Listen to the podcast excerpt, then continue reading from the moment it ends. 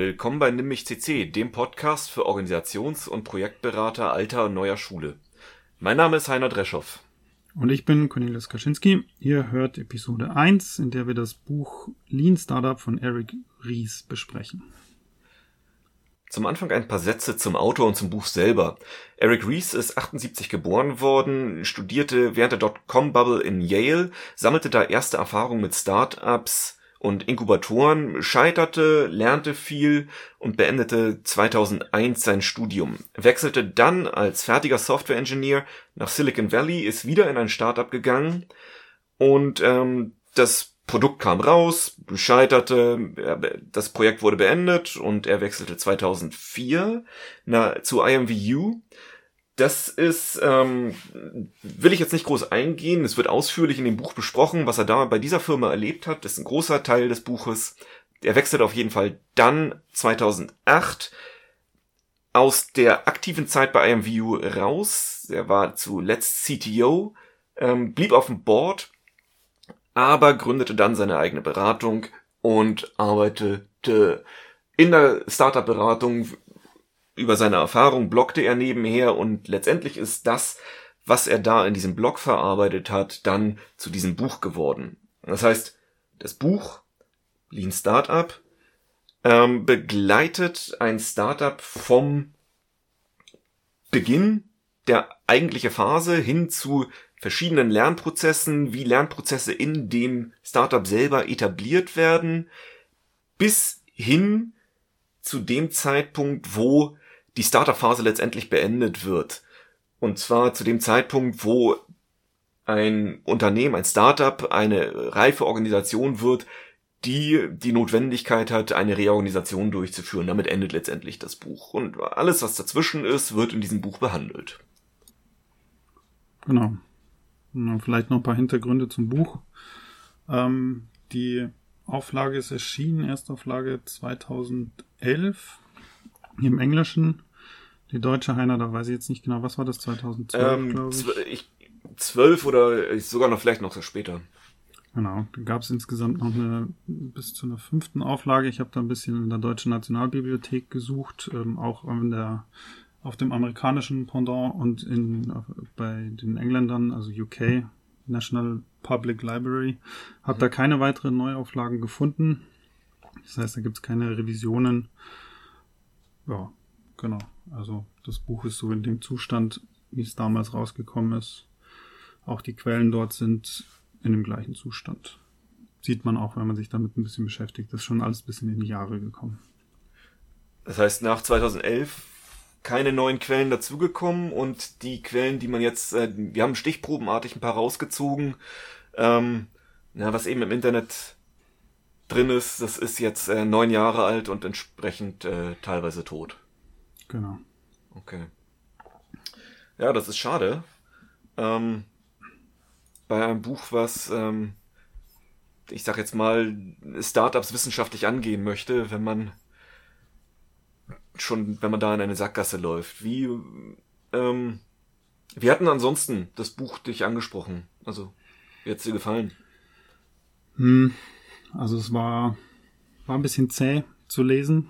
Also irgendwie, man könnte das alles auf 20 Seiten zusammenschreiben, aber dann verkauft sich natürlich nicht so gut. ähm, aber es waren schon einige, einige Stellen, auf die ich dann nachher noch mal ein bisschen in die, ins Detail gehen will. Die fand ich schon ganz interessant. Mhm. Also das war so, es ist auf den ersten Blick nicht viel hängen geblieben, aber auf den zweiten Blick findet man dann, kann man sich schon ein paar Sachen rauspicken, die interessant werden, wenn man so Organisationen betrachtet, beziehungsweise Projekte. Ja, das, ähm, ich hatte auch das Gefühl, dass es ähm, viele Seiten waren, die einen Inhalt wiedergegeben haben, den man deutlich hätte zusammendampfen müssen. Aber es ist eben ich glaube, dem Versuch geschuldet, ähm, das Spagat zwischen irgendwie einem Sachbuch und Belletristik zu, ähm, genau. zu schaffen. ähm, und dann ist eben, äh, hängt es eben beim Leser, ob ein die, äh, die Beispiele, die Beispiele ansprechen. Ähm, was ich ein bisschen, ähm, ein bisschen äh, schade fast fand, war, dass ähm, die, die Beispielfirmen, ähm, die er genommen hat, mhm ähm, ja, das Buch ist eben von 2011. Ähm, dass die Beispielfirmen jetzt irgendwie in alle so ein bisschen ähm, nicht all, die Zeit hat den nicht so gut mitgespielt, sagen wir es mal so.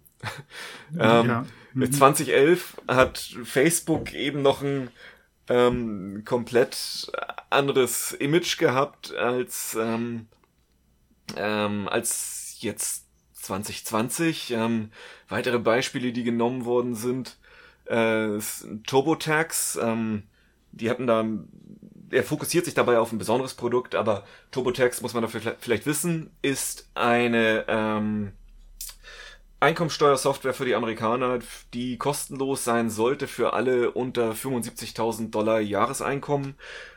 Und ähm, die haben immer wieder Klage am Hals wegen fragwürdiger Praktiken, wo sie probieren, alle Leute dahin zu tricksen, ähm, ihr Premium-Produkt zu benutzen, obwohl sie die kostenlose Version davon ähm, verwenden. Hm. verwenden könnten, genau. Und ähm, ich weiß nicht, ob das 2011 auch schon war, aber es, es ist einfach mir aufgefallen, dass ein paar von den ähm, Organisationen dann. Ja, sch schön. Erzähl noch mal kurz was zu dem Groupon. Fand ich auch ein, ein schönes Beispiel, wie sich das gedreht ja, hat. Ja, das ähm, weiteres Beispiel wäre Groupon gewesen, hat er auch als Beispiel genannt, als eines der Startups, das ähm, wo viel Hoffnung drin war und die ein ähm, die auch sehr schnell die Milliardenmarke mit seinen Methoden oder ähnlichen Methoden übersprungen haben. Ähm, aber ähm, Groupon ähm, für gehe davon aus, dass es fast alle kennen. Es ist eben eins, wo man eine Seite, wo man sich in Gruppen zusammentun kann und letztendlich dann äh, Gruppenrabatte bei verschiedenen Unternehmen bekommt. Ähm, hat ursprünglich mal gestartet mit der Vision, ein ähm, eine, eine Social Change Plattform zu werden. Letztendlich, ähm, dass man sich zusammentun kann, um äh, nicht eine einsame Stimme zu sein auf einer Demonstration, sondern dass man sich eben ähm, ähnlich wie ähm, wahrscheinlich change.org mit Social Aspekten äh, zusammentun kann und da eben ähm, sein Gewicht gegenüber von Politik oder auch Unternehmen in eine Waagschale werfen kann. Und ähm, die haben letztendlich ähm, etwas angewendet, ähm, auf das wir, glaube ich, jetzt gleich eingehen mhm. sollten, nämlich ähm, dieses, ähm, dieses, die Art, wie man sein Startup ausrichtet an letztendlich dem, was, äh, wie der Kunde darauf reagiert und genau.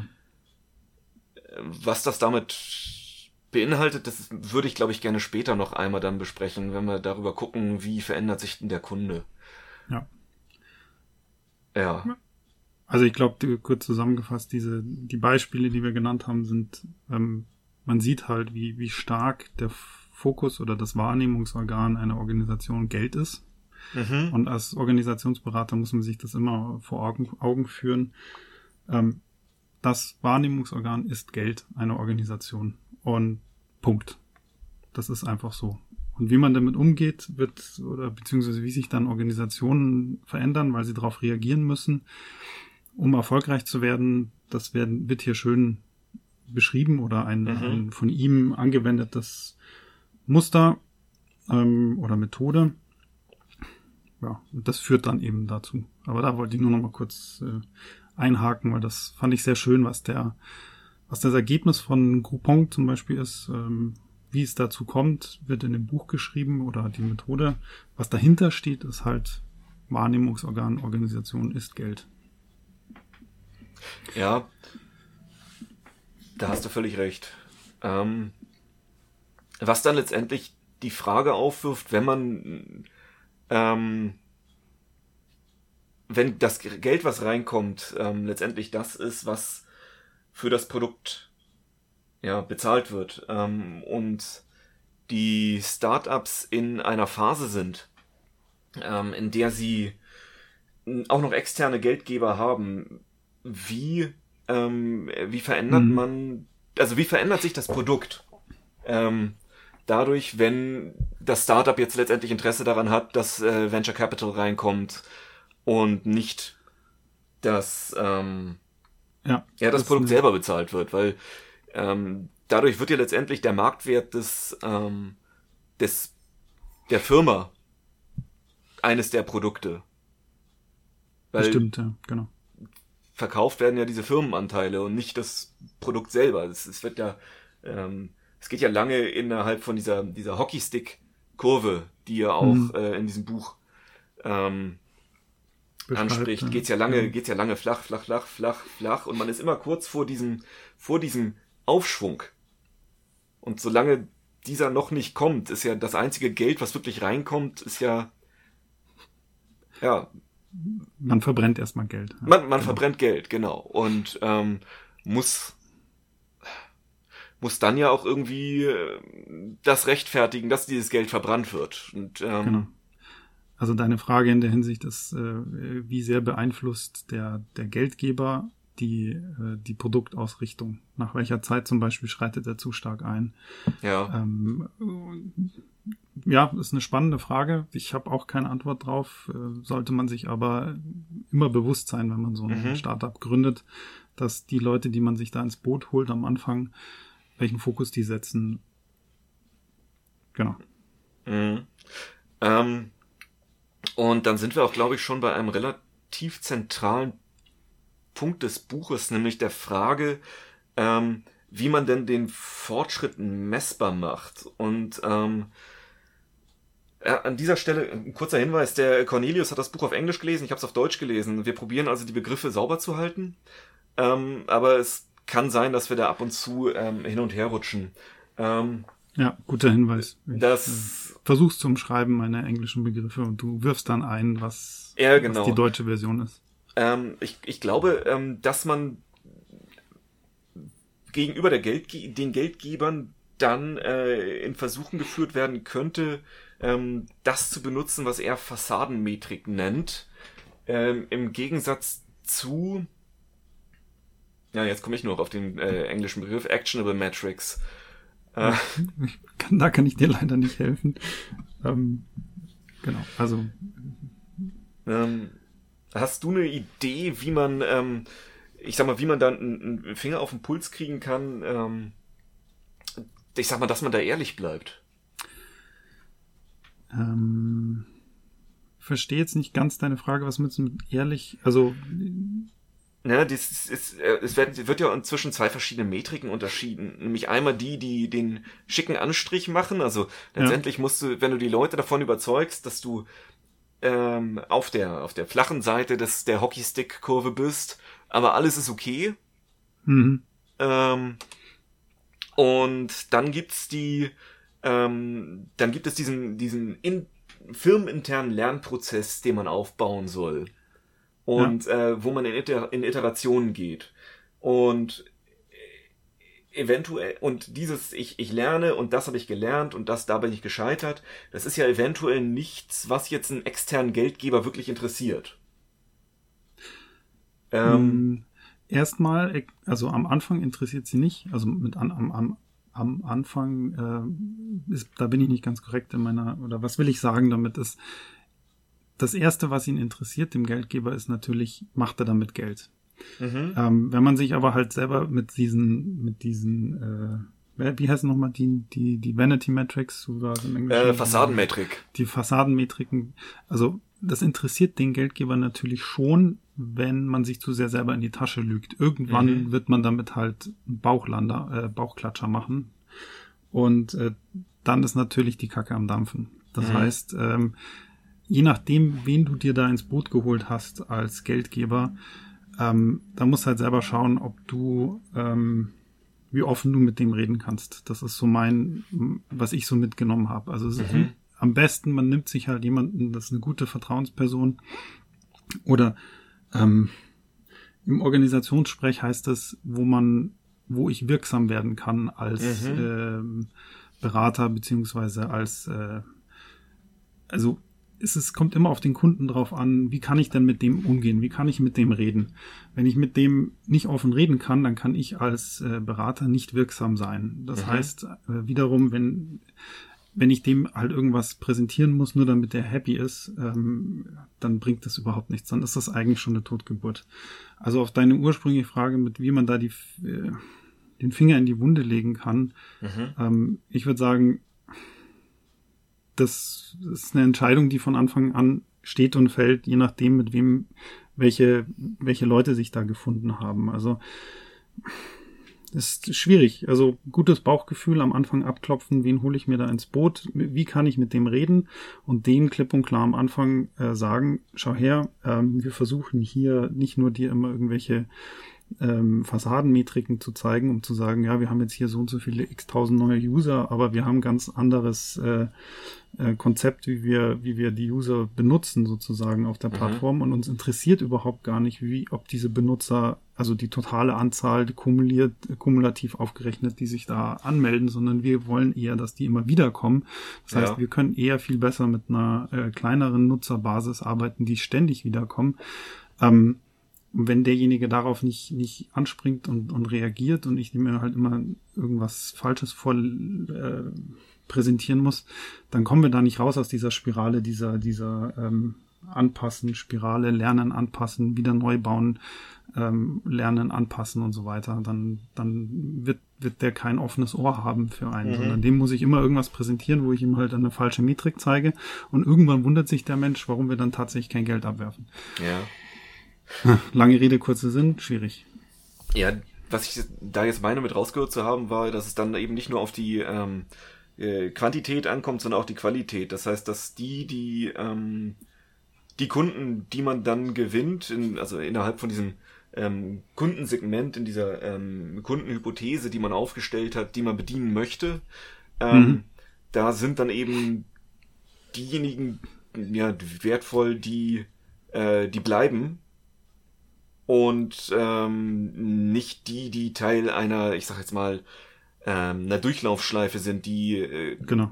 keine Ahnung, einen Account anlegen, ähm, das Einmal zwei Wochen ausprobieren und dann wieder ja. weg sind, sondern ähm, dass man eben, das wäre eben eine Metrik zu sagen, okay, wir haben jetzt, wir gewinnen immer wieder Kunden, aber die springen auch immer wieder ab und dann muss man sich eben fragen, was sind denn die, ähm, wer sind die Leute, die bleiben? Die, die auch das Geld bringen, genau. Das war in dem genau. Beispiel genau richtig zusammengefasst. Das wäre eben halt der Unterschied zwischen so einer Fassadenmetrik. Also ich zeige nur die, die totale Anzahl an Leuten, die sich anmelden. Ähm, bin total glücklich damit, weil die immer steigen pro Monat, tausend mehr, tausend mehr, mhm, wie auch immer. Mhm. Ähm, aber die lassen überhaupt kein Geld da. Das heißt, eine, eine wirklich sinnvolle Metrik wäre da zu gucken, wie viele von den Leuten, die da sind, egal wenn es so ein kleiner Prozentsatz ist, die generieren wirklich Geld. Ähm, genau. Also das, das sind so diese Unterschiede der, der Metriken. Ähm, was ich noch ein bisschen, äh, wo, was er im Buch, also da möchte ich nur, was wir jetzt gerade diskutieren, ist ja sozusagen das High Level, die, die Frage, welche Investoren holt man sich da ins Boot, wie sehr ja. beeinflusst das den, den Erfolg des Startups von vornherein. Im Buch ist er ja, ähm, diskutiert er ja eher sozusagen aus Sicht des, des Startups dann schon die Kunden. Also wenn die selber versuchen zu lernen, also die meine ich jetzt, die, die Mitarbeiter in dem Startup, dass, dass man da eher Bewusstsein schaffen muss, mit welchen Metriken die selber arbeiten. Also dass viele Startups den Fehler selber machen, sich da selber unbewusst in die Tasche zu lügen. Also da ist der Fokus, über den wir jetzt gerade reden, ein bisschen anders. Also für den Zuhörer, der das Buch mal liest, das ist jetzt gerade ein bisschen anderer Fokus, über den wir sprechen. Ja, ja. Ähm, hast du vollkommen recht. Der, der, der Fokus ich sag jetzt mal, die, die Ich-Person, die das Buch beschreibt, ist äh, der Entrepreneur, mhm. der eben dieses, ähm, ja, dieses Startup gegründet hat und ähm, das ist dann eben der, der, der externe Geldgeber ist dann eben jemand, der ihn nach außen beschäftigt. Der Fokus des Buches selber geht aber eigentlich fast immer in die Firma rein und wie innerhalb der Firma selber genau. ähm, innerhalb dieser Startup-Phase die Lernprozesse organisiert werden und was dann, ähm, was die Werte und Inspirationen sind, in, auf die man sich berufen kann. Ähm, ja. genau, während man in der, innerhalb von dieser Gründungsphase ist. Beziehungsweise er geht dann ja auch noch über die Gründungsphase hinaus und probiert das zu verankern ähm, in größeren Unternehmen. Ganz spannender ähm, Gedanke, ja. Das fand das ich auch ein sehr spannender Gedanke, ja. Das hat mich tatsächlich, äh, sorry, habe ich dich jetzt nee, mach, mach, mach noch? bitte. Ähm, das habe ich mich schon öfters immer wieder gefragt, weil Systeme ja immer so ein ich durchlaufe so, ein, so, ein, so eine Startphase, mhm. äh, bin klein, bin schlank, äh, wachse dann, habe Erfolg. Gibt es ja auch immer so diesen äh, Spruch im Englischen, dieses Victim of their own success. Das ja. erlebt man ja immer viel, ähm, auch in der Geschichte sieht man viel, dass große, große Häuser oder, oder Organisationen, Gesellschaften zerfallen, weil sie damit nicht umgehen können oder beziehungsweise irgendwann die Zeit sie einholt. Ähm, das habe ich mich schon öfters immer gefragt, wie man das in großen Firmen dann behandelt, als, als mit Projekten, wie man da umgeht. Äh, Firmen, das diskutiert er auch, fand ich auch sehr, sehr interessant, dass, dass es immer so ein Gerücht gibt, aus, aus seiner Sicht ähm, ist es ein Gerücht, dass große Firmen nicht innovativ sein können oder nicht schlank, mhm. ähm, nicht anpassungsfähig. Ähm, und als ich das dann zu dem Punkt gekommen bin in dem Buch, das fand ich sehr spannend, wie er sagt, man muss halt eine richtige Umgebung schaffen in einer großen Organisation, ähm, wie dort dann auch kreativ gearbeitet werden kann und er identifiziert das oder er setzt genau gleich einem Startup. Also Startups mhm. in, in großen Organisationen. Dazu ähm, geht er darauf ein, dass es drei Unterschiede, also dass es drei Bedingungen geben muss und ich kann die eigentlich so komplett unterschreiben. Ich weiß jetzt nicht genau, ob das tatsächlich alle Bedingungen sind, die erfüllt sein müssen, aber die würde ich auch sehen. Das sind im, im Prinzip die, äh, dass ein, eine Gruppe von Leuten, die sich mit einem neuen Produkt beschäftigen, eine Vision haben, sagen, hey, wir wollen jetzt im Rahmen der großen Firma was umsetzen, die haben eine, eine Vision, die müssen denen muss sozusagen alles an Mandaten gegeben werden, um autonom arbeiten zu können. Die dürfen Entscheidungen selber treffen, sie machen ihre Experimente selber an den ähm, an richtigen Kunden, aber natürlich auch aus Gesichtspunkt der Organisation. Die Organisation muss auch geschützt werden. Also sie dürfen jetzt nicht mit ihrem Produkt äh, anfangen, den ganzen Kundenstamm zu zerstören, weil sie irgendwas verändern. Also ja. sprich, das ist ein abgekapseltes System, aber in dem sind sie komplett autonom unterwegs, haben auch die Entscheidungsgewalt. Das ist die eine Bedingung.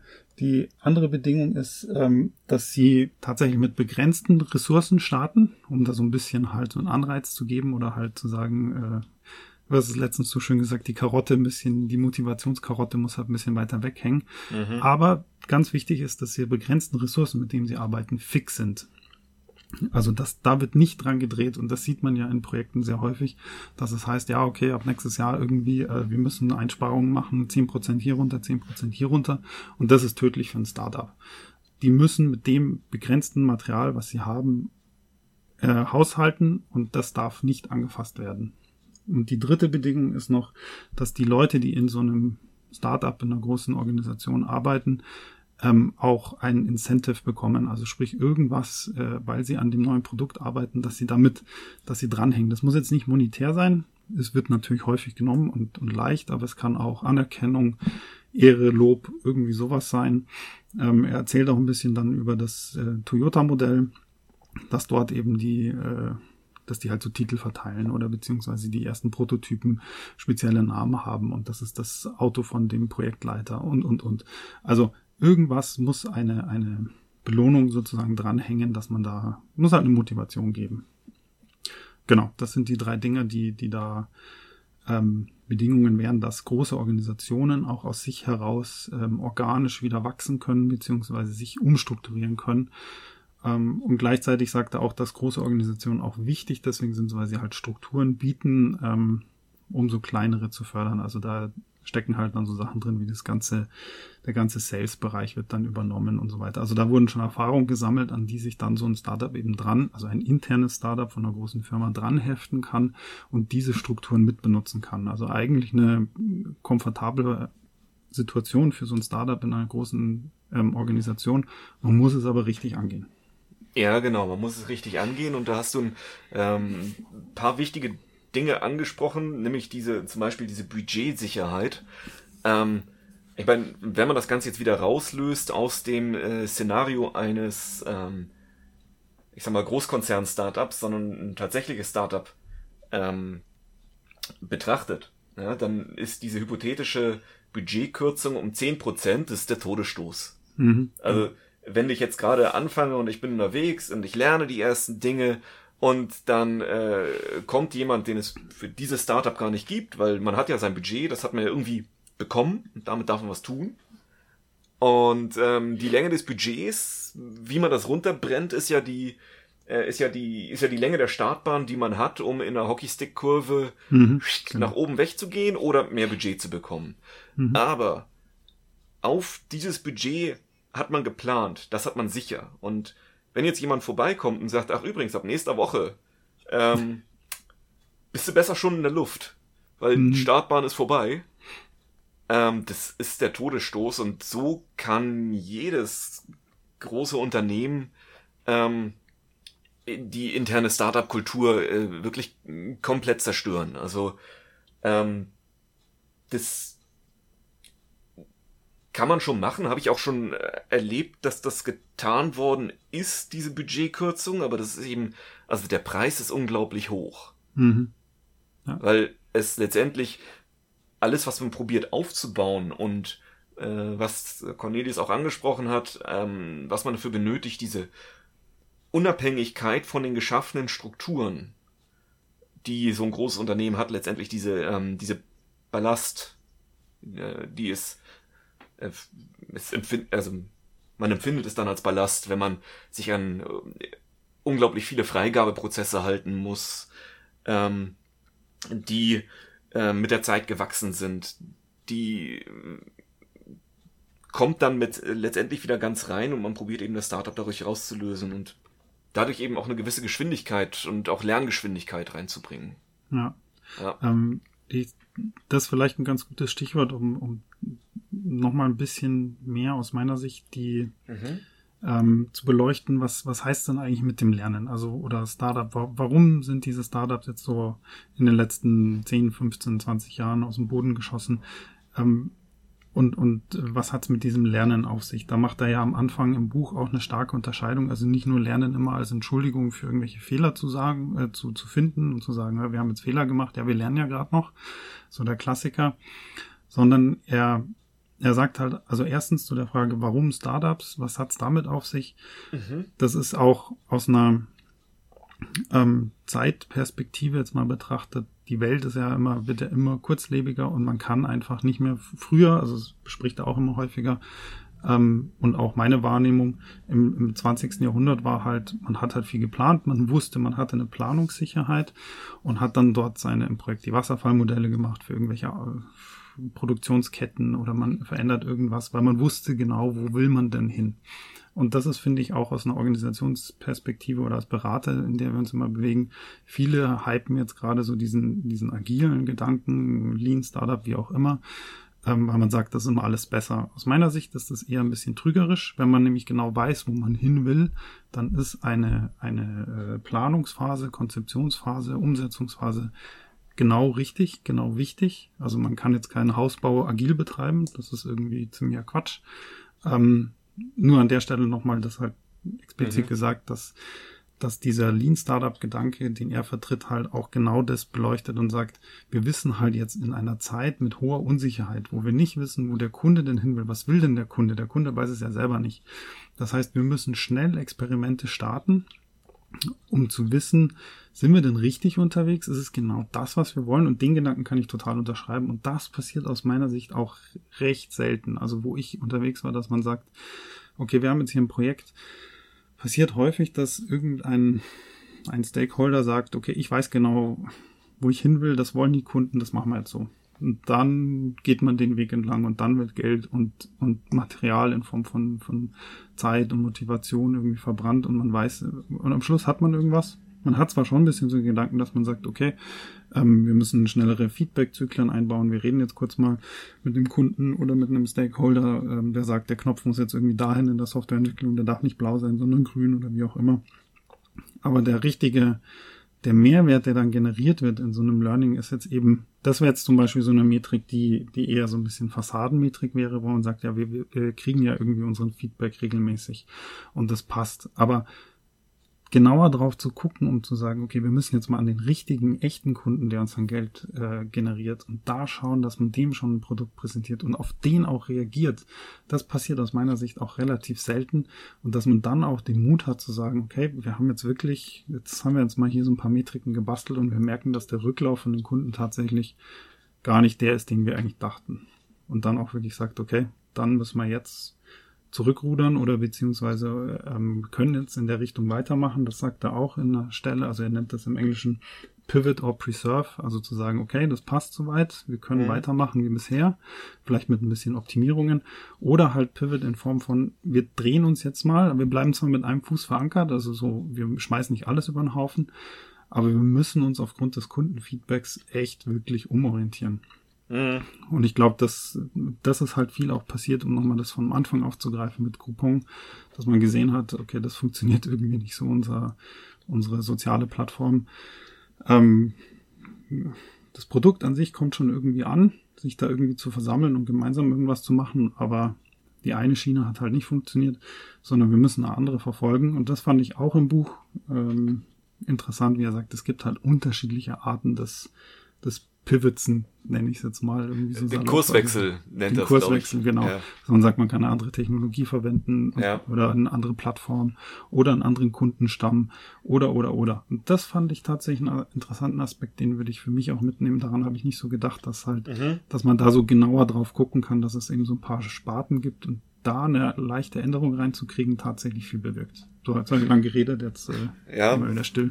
Man hat sich, ähm, man hat ja letztendlich, wenn man äh, so ein, ein Startup startet, hat man wahrscheinlich eine, ein Business Model Canvas oder so aufgestellt und ähm, anhand von dem fängt man an, seine Hypothese, ähm, wie Geld zu verdienen ist, zu überprüfen. Mhm. Ähm, und ich glaube, ähm, in dem, in dem Kurswechselkapitel ging es dann eben darum, dass man sich anhand von dieser Hypothese auf ein lokales Wachstumsmaximum äh, ähm, auf so ein Plateau hochgespielt hat. Wenn man Glück hat, ist es ein Plateau. Wenn man Pech hat, ist man nicht vom, äh, ist man nicht aus den Startlöchern gekommen, aber sagen wir mal, es ist ein Plateau. Und ähm, da muss man sich eben überlegen, woran kann es denn liegen? Ähm, woran könnte es denn liegen, dass man an der Stelle nicht mehr weiterkommt und dass man dann eben anfängt, seine ähm, äh, sein, sein Business Model Canvas nochmal rauszukramen und zu gucken, ähm, was von dem, was ich denn davon getan habe, ähm, das funktioniert noch, ist noch valide und an welcher Stelle ähm, muss ich nachsteuern? Ist das, ist das Kundensegment falsch definiert oder ist ähm, letztendlich mein ähm, das, womit ich Geld verdienen möchte, mhm. ähm, falsch definiert worden. Und das, das, fand ich auch interessant bei den Beispielen. Mir fallen jetzt leider die Firmen nicht mehr ein, aber bei den Beispielen, die da drin waren, äh, im Buch, da waren viele, die hatten äh, die Hypothese, ähm, es waren natürlich viele IT-Firmen, .com, Silicon Valley, ähm, waren, viele hatten die Hypothese, die Privatperson, also im äh, B2C-Bereich, Privatperson, wird Geld dafür in die Hand nehmen, mein Produkt zu benutzen. Mhm. Und mehrfach kam diese Kursänderung im ähm,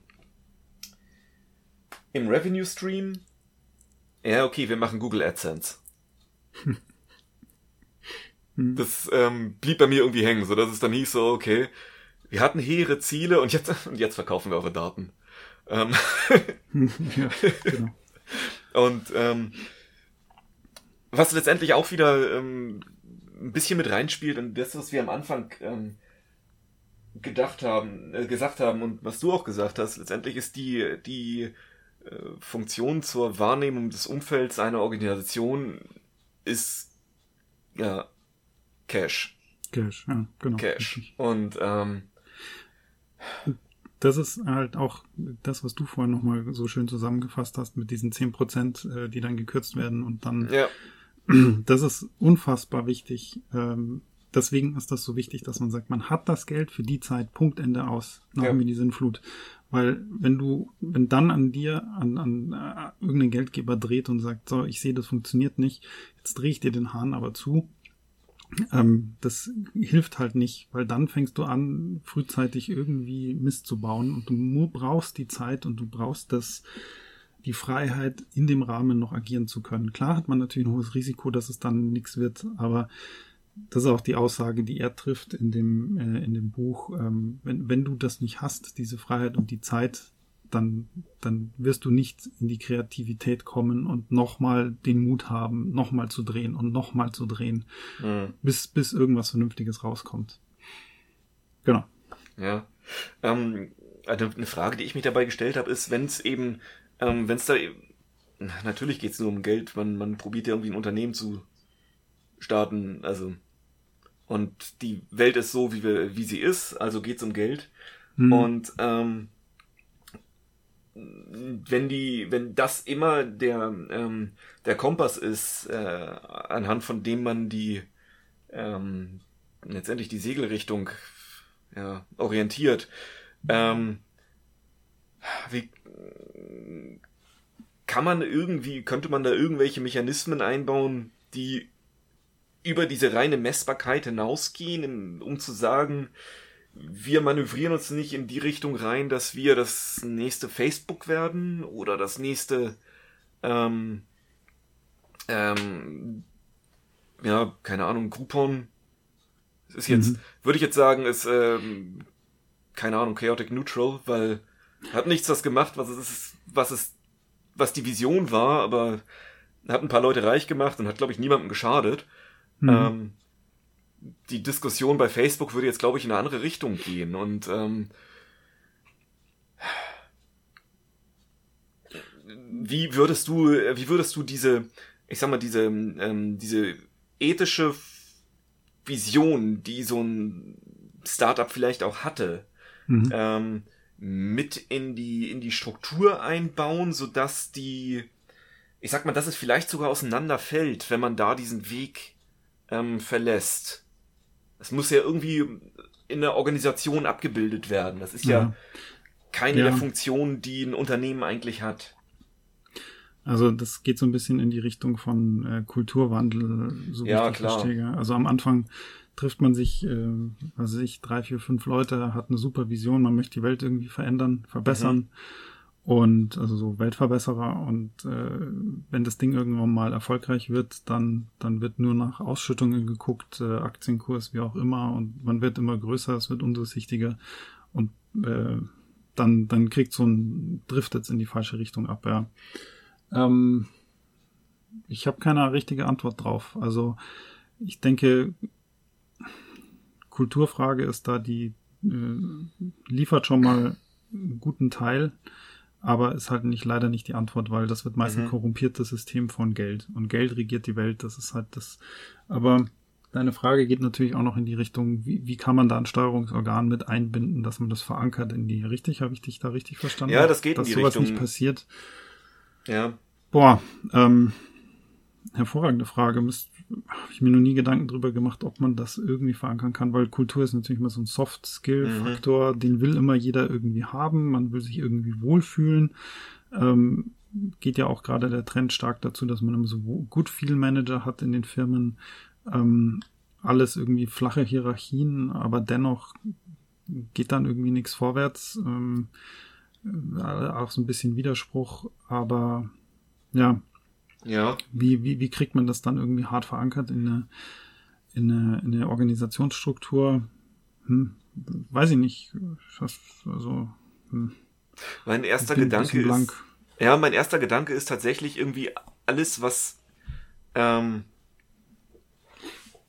was so aus, also was vom Produkt ablenkt und trotzdem irgendwie, äh, also vom Produkt, was der Kunde nimmt, ablenkt und ähm, trotzdem irgendwie eine Geldquelle ist, muss eigentlich irgendwie minimiert werden. Also das heißt, wenn du, ähm, wenn du eine Aktien, wenn du ein, ein Aktien gehandelter Konzern bist, dann hast du eben Quartalszahlen und einen Börsenwert, der Teil deines Firmenprodukts mit ist, ob das willst oder nicht. Und wenn du externe Geldgeber hast, die jedes Jahr 10% Rendite erwarten, dann hast du eben die Spirale, dass der Unternehmenswert gesteigert werden muss. Und hm.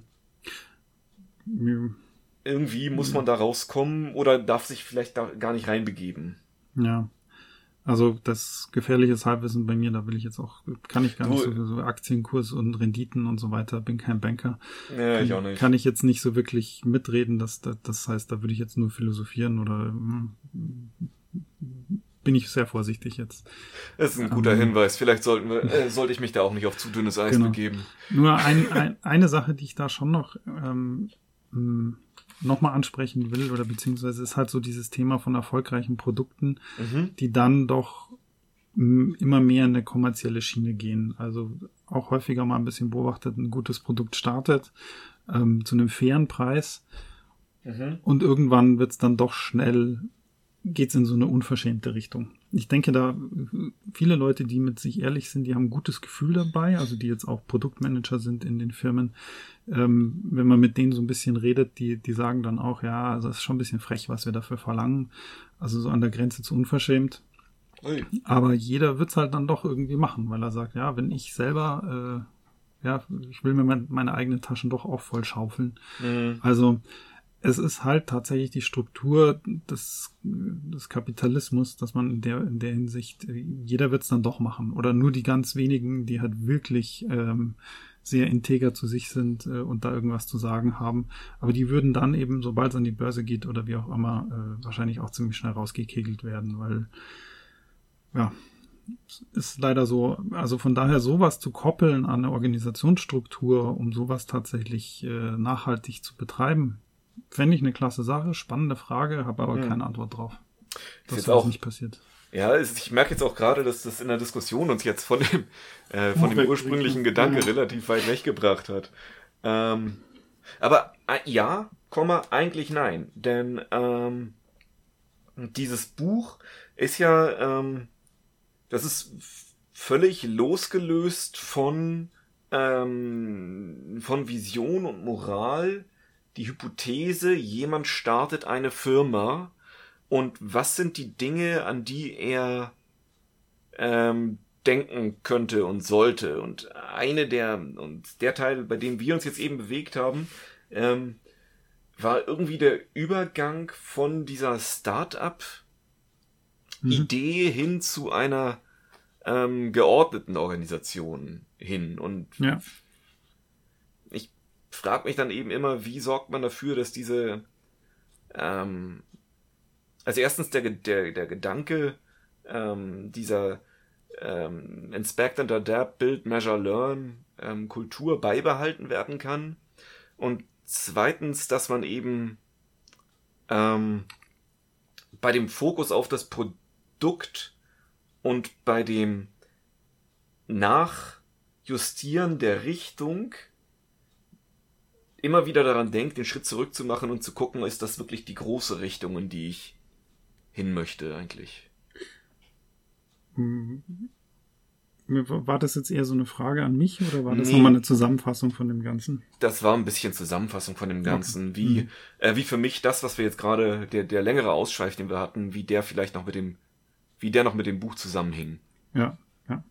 Also da auch nochmal kurz Input von mir zu dem, also was en, damit endet mehr oder weniger dann auch die, das Buch mit, mit diesem ja. Ausblick oder dieser Idee, wie kann dann eine Organisation ähm, innovativ bleiben mit den, mit den Möglichkeiten der Startups in Organisationen. Er beschäftigt sich aber nicht mehr mit der Fragestellung, wie, wie kann ich denn ein gut laufendes Produkt über äh, mehrere Jahre oder Jahrzehnte hinweg immer ähm, gleichbleibend oder weiterhin auf dem Markt halten.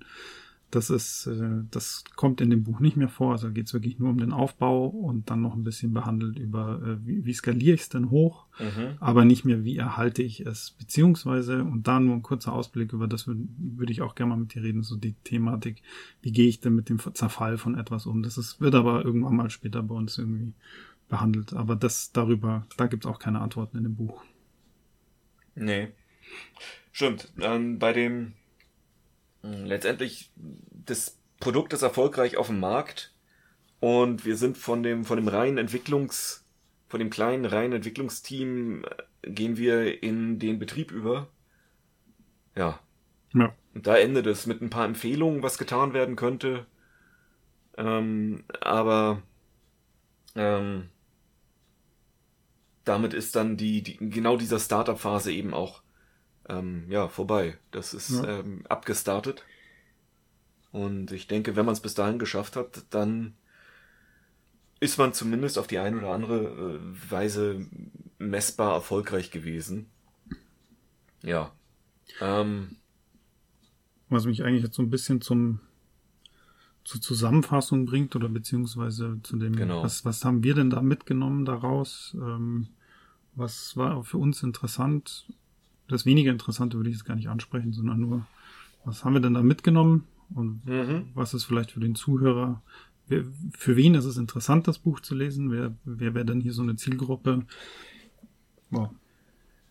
Wollen wir das machen? Ja, ich hätte gedacht, ähm, schon Leute, die Unternehmen äh, gründen wollen. Also ähm, das, es werden so viele, viele Dinge angesprochen, die es sich lohnt, genauer zu verstehen. Also das Buch selber Ja. kommt mir relativ high-levelig, ist, ist relativ high-levelig. Es Mhm. geht an vielen Dingen dran vorbei und ist für mich ein, ähm, ich sag mal, eine interessante Zusammenstellung von Dingen, wo ich jetzt tiefer reinbohren wollen würde. Hm, Die äh, sozusagen äh, anregen zum Weiterlesen. Ja, Woanders Genau. halt. Nicht in dem Buch, Ja, genau. aber genau. Mhm. Ja. ja. Wie geht's dir damit? Ja, ähm, sehr ähnlich. Also so zur Frage Zielgruppe, wer sollte das Buch lesen? Ähm, jemand, der, der sich mit Agilität in Projekten beschäftigen möchte, für davon noch nicht viel gehört hat. Also dieses Thema mit diesem, mit diesem Zyklus der ähm, Vision, äh, Mhm. Konzeptionen anpassen, lernen äh, und so weiter und diesen Zyklus dann wieder durchzuarbeiten. Da ist es sicherlich ähm, sehr hilfreich. Gibt natürlich jetzt, äh, wie du sagst, high-levelig. Ähm, das, sowas kann man natürlich immer anwenden, so ein Zyklus auf in der Softwareentwicklung oder in der Produktentwicklung oder wie Mhm. auch immer. Vermittelt aber einen sehr, sehr guten Eindruck, finde ich. Was, was, was kann man da viel falsch machen, sozusagen? Auch gerade in dieser, in diesem, äh, welche Metriken schaue ich mir an? Wo, wo ziehe ich denn meine Lernerfahrung raus? Also das hat mir schon tatsächlich ähm, als ich das am Anfang gelesen habe, habe ich mir gedacht, äh, okay, bisschen langweilig, kenne ich doch. Mhm. Aber als ich mich dann da durchgebissen habe, habe ich mir gedacht, ah, okay, also das mit diesen, dass man in diese Metriken fällt, in die falschen, das war für mich interessant. Da werde ich auf den nächsten Projekten öfters mal drauf gucken, bisschen sensibler sein, weil ich bin mir ziemlich sicher, dass ich den Fehler selbst auch schon gemacht habe. Aber war mir dessen überhaupt nicht bewusst. Mhm. Ja, ähm, ging mir genauso, dass das am Anfang, ähm, hat es ein bisschen gebraucht, um, um reinzukommen, aber gegen Ende wurde es für mich immer interessanter und wenn ich irgendwie ähm, zwei Dinge ähm, mitnehmen, mitnehme, die ich immer wieder im, im Auge behalte, immer im Auge behalten möchte, ist ähm, Reduzierung der Losgrößen, Mhm. ne? Also egal was du machst, mach's kleiner. Ja. Und ähm, die 5Y, Ah, ja, die Analyse, Geschichte, die, da haben wir ähm, nicht erzählt, ja. Mhm. ja, die, ich meine, natürlich kannte ich sie, aber die ist da sehr schön, fand ich wirklich Ja. aufbereitet worden und ähm, hat ähm, ja, hat dem, war, war schön plastisch. Also das Kapitel hat mir wirklich sehr gut gefallen. Ja, Kurz für und- den, für den Zuhörer 5Y, was steckt dahinter?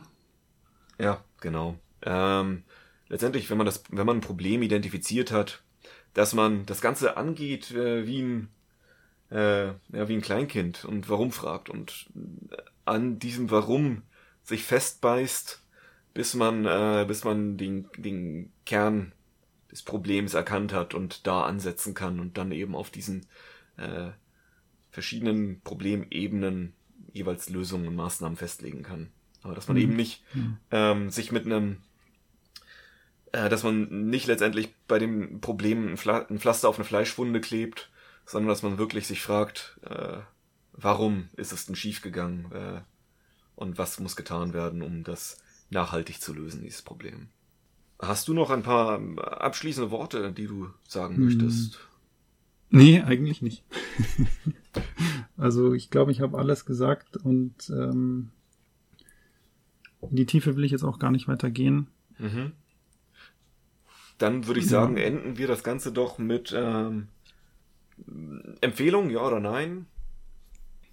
Definitives Ja. Also ja. ich würde sagen, jemand, der sich mit Agilität äh, noch nicht beschäftigt hat und möchte, ja.